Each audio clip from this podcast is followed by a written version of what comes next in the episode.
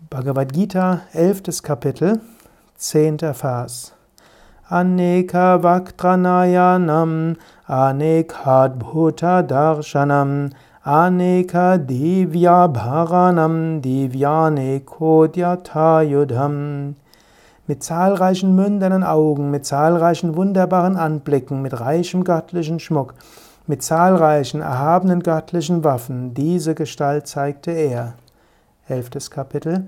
Mit Girlanden und Kleidung von göttlicher Art geschmückt, mit göttlichen Salben gesalbt, das höchst wunderbare, strahlende Wesen, ohne Ende und mit Gesichtern nach allen Seiten.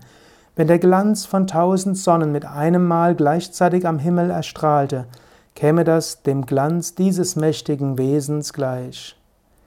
Hier im Körper des Gottes der Götter sah dann Arjuna das ganze Universum mit seinen vielen Unterteilungen in einem. Ich habe jetzt diese Verse 10 bis 13 zusammengenommen. Arjuna hat jetzt die Vision Gottes, hat die Vision von Krishna, hat die Vision ein, zunächst mal von Lichtern, hat die Vision von allem möglichen Wunderbaren und Großartigen. Eigentlich kann man sagen, zunächst Girlanden, Kleidung, göttliche Salben und so weiter.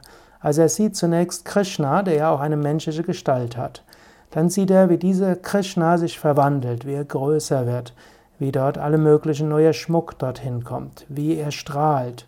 Das kann dir durchaus passieren, wenn du mal einen Meister anschaust und dich ganz auf dich wirken lässt, kann es sein, dass du plötzlich Strahlen siehst, leuchten. Es kann dir auch passieren, wenn du mal ein Bild eines Meisters anschaust, vielleicht ein Foto von Swami Shivananda oder auch eine Murti, eine Figur ein, der Manifestation Gottes.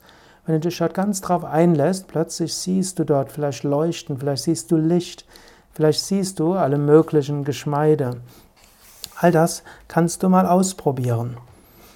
Und dann geschieht, geht es aber weiter, nachdem erstmal die Vision sich etwas geändert hat und Arjuna den Krishna sehen kann mit, mit Kleidern und so weiter, sieht er Licht überall. Und er sieht, dass dieses Licht immer größer wird.